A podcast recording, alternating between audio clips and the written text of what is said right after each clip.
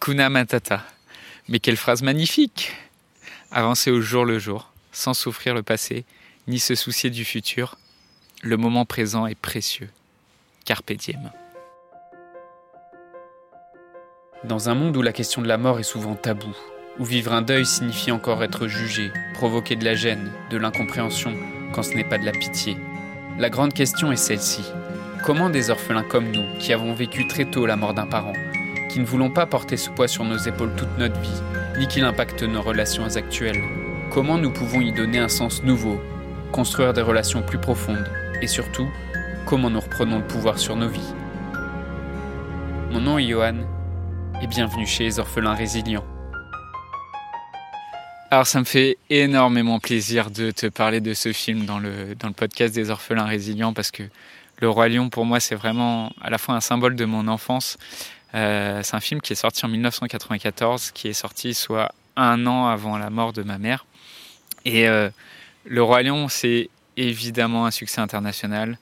Euh, c'est le cinquième film qui a généré le plus de recettes pour Disney.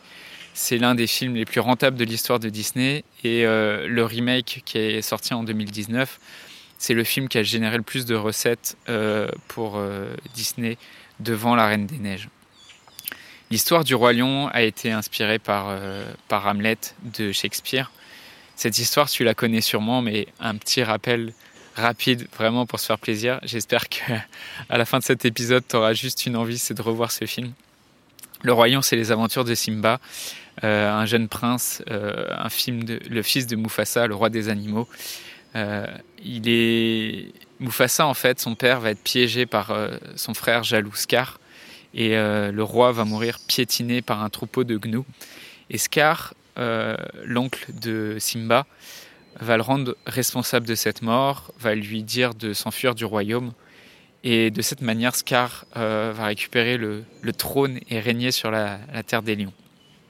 À ce moment-là, Simba, poursuivi par des hyènes, va survivre à cet exil et sera recueilli en plein désert par, par Pumba et Timon, d'anciens exilés qui, euh, qui, vont faire de lui un allié. À ce moment-là, Simba grandit euh, sur cette musique d'Akuna Matata, loin de son histoire, loin de ses responsabilités, et il va adopter à ce moment-là une vie sans souci. Il est retrouvé par une amie d'enfance, Nala, puis par un, un, vieux singe spirituel euh, qui était proche du roi, qui s'appelle Rafiki, euh, qui va lui permettre d'avoir une vision euh, de son père Mufasa comme fantôme. Et, euh, et c'est son père, lors de cette vision, qui va le convaincre de reprendre ses responsabilités de roi et de dépasser sa culpabilité. Simba se re retrouve euh, alors sa terre natale et il finit par vaincre son oncle Scar et par reprendre le trône de la Terre des Lions. Évidemment, le terme central de ce film, c'est le deuil d'un orphelin. C'est le deuil de Simba dont le père est mort. Et ce thème traverse l'ensemble du film et le personnage de Simba traverse des phases qui vont le, mener, qui vont le mener jusqu'à la résilience. Le deuil est traité dans le film et vraiment le personnage de Simba est, vraiment travaillé. Euh, une des premières phases que Simba montre, c'est celle de l'orgueil. Et avec cette chanson, euh, je voudrais déjà être roi, et euh, qui, qui, manifeste en fait à la fois sa naïveté et une volonté de pouvoir, et donc une forme d'orgueil.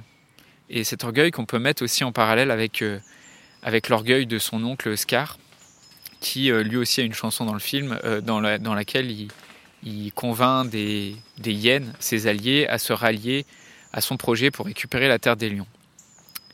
Mais le film de Disney traite surtout d'un sentiment qui est très fréquent dans le deuil, le sentiment de culpabilité.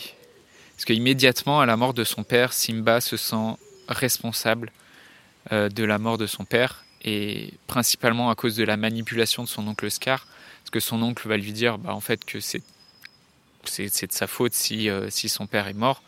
Euh, et, euh, et va donc le, le, convaincre en fait de, de fuir le royaume tout ça, bien sûr, pour répondre à ces plans machiavéliques qui sont de récupérer le, le, royaume des lions et d'en devenir le roi. Mais il n'y a pas que ça, en fait, qui fait la culpabilité de Simba dans le film par rapport à la mort de son père. il y a aussi le fait qu'en fait, il a été désobéissant, qu'il s'est aventuré là où son père euh, lui avait interdit d'aller, et que, donc, d'une certaine façon, il est responsable de la mort de son père. Évidemment, il y a la phase d'exil euh, de Simba avec ses amis Timon et Pumba, et leur devise Hakuna Matata, qui est en fait une phase d'un retour à la nature et d'une forme de dénuement pour Simba. Dire que ce, ce moment de carpe diem ça serait simplement une forme de déni de la part de, du personnage, ça serait assez réducteur en fait de l'expérience du deuil. Parce qu'en fait, ce souci de profiter de l'instant présent, sans se soucier ni du passé ni du futur, pour Simba, c'est avant tout un processus salvateur.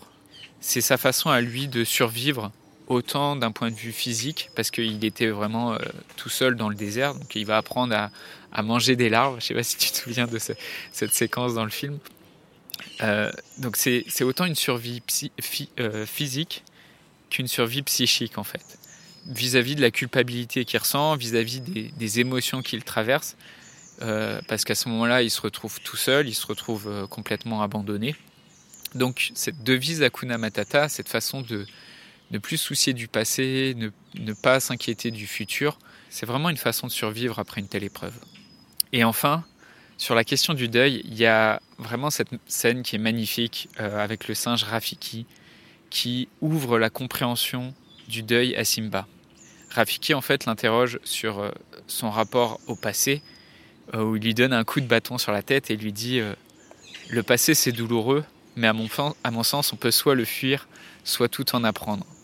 Et il montre surtout à Simba son reflet dans, dans une mare en, en lui expliquant que son père vit en lui. Simba intègre à, ce moment-là que son rapport avec son père, il est interne, euh, qu'il est spirituel et il prend conscience de, sa responsabilité euh, dans le cycle de la vie.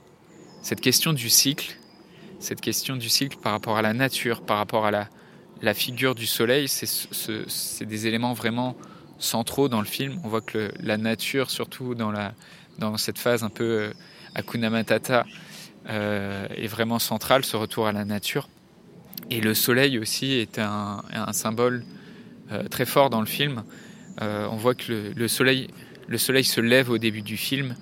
il est à son zénith au milieu du film dans le désert quand Simba est, juste à bout de force et qu'il il va être recueilli par Timon et Pumba.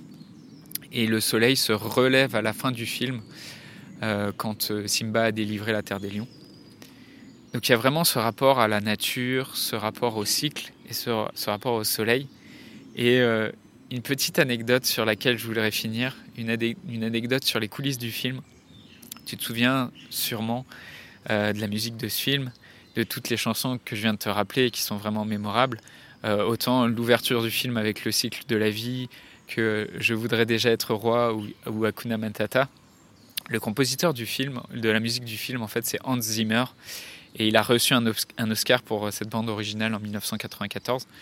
Mais ce qu'on sait moins, c'est que Hans Zimmer avait hésité à travailler sur ce film parce que, euh, à l'origine, il n'était pas vraiment fan des films d'animation, il n'était pas fan non plus des comédies musicales.